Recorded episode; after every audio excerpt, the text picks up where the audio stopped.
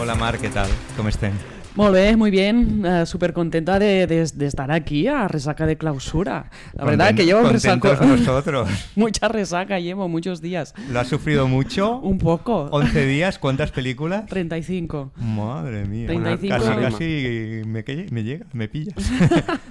35, pero bueno, súper contenta de, de, la experiencia, de, bueno, de haber sido jurado de, de, la crítica a nivel profesional. O sea que también es un tema personal que me ha hecho muchísima ilusión. Pues, Además, poder tú eres estar sichera, o sea que no es, no es, quiero decir, no es como alguien que le dices, bueno, pasa a ti te gusta Sitges y ya lo vives cada año. Sí, sí, desde 10 años que tengo la, la, escuela, pues también siempre iba ahí a hacer con un poco de, de promo, a ver las pelis y, y todo.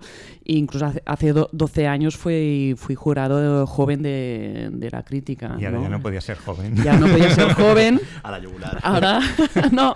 Y profesional y me hizo muchísima ilusión que contasen conmigo. ¿Qué te ha parecido el nivel de este año en general de la sección oficial?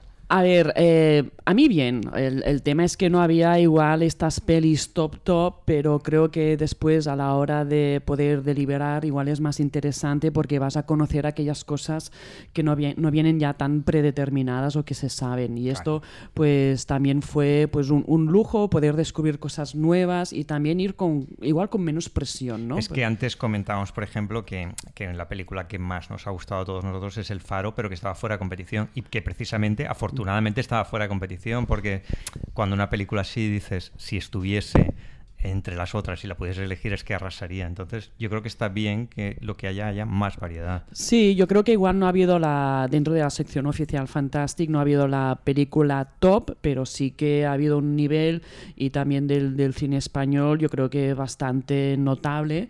Uh, lo que pasa que igual no hay la peli redonda, son pelis igual irregulares, imperfectas, pero bueno, son, cine, para bueno. mí es, sí, es, es, es, maravilloso, es fantástico porque tampoco tiene que ser aquello a la perfección, ¿no? Sino es que te llevas de cada una de ellas y yo, por ejemplo, mi top 10 eh, pues me las llevo todas y todas me han llegado en algún momento en, por alguna cosa, ya sean por los actores, por la historia, cómo estaba filmada, etcétera, ¿no? O sea que muy contento. David Leo, ¿qué le quieres preguntar a...? Ah, no, estaba pensando que efectivamente, bueno, este año he disfrutado muchísimo, pero en comparación con el año pasado...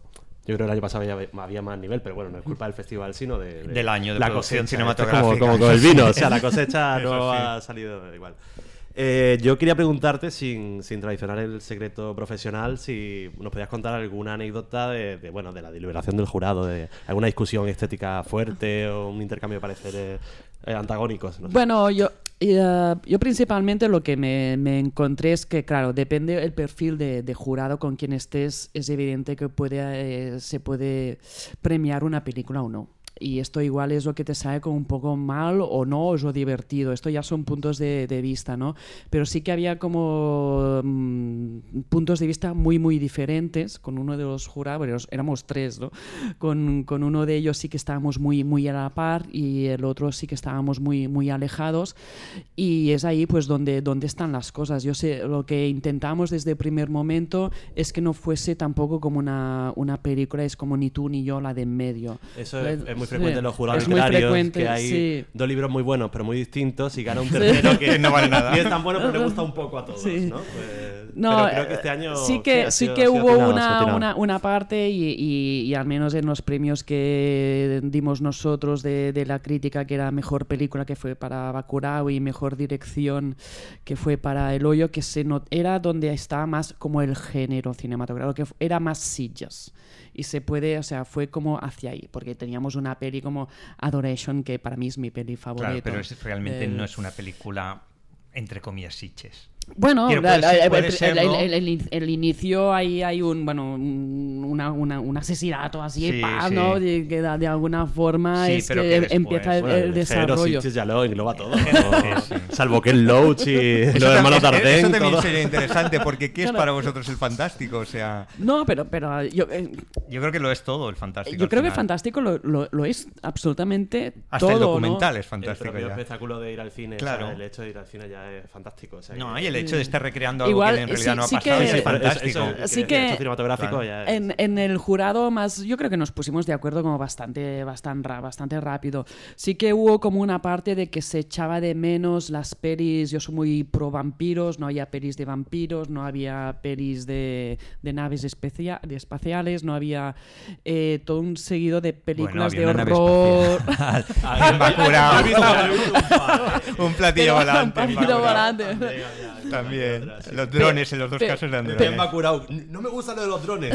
La propia película. No me ha hecho gracia. Igual ¿no? era lo que hablamos más, ¿no? Que se echaba de menos y después hubo también una conversación así como un poco interesante de que si alguna peli había ganado algún premio, no era premiar la que no había ganado para Claro. impulsarla, ¿no? Sino es si hay una peli que la ha comprado Netflix, no tiene por qué ser penalizada. Esto me parece. Ese, genial. por ejemplo, es, en el caso de, del hoyo hubo, estuvimos ahí debatiendo, que no discutiendo, sino el por qué era esta y no otra, ¿no? Y, y bueno, y que la tenga Netflix no importa, ¿sabes? O sea, es, Hay es que un valorar la película, no y, y es por el trabajo bien hecho que han hecho detrás. ¿Le quieres preguntar algo, Cristian, a, a Mar Canet?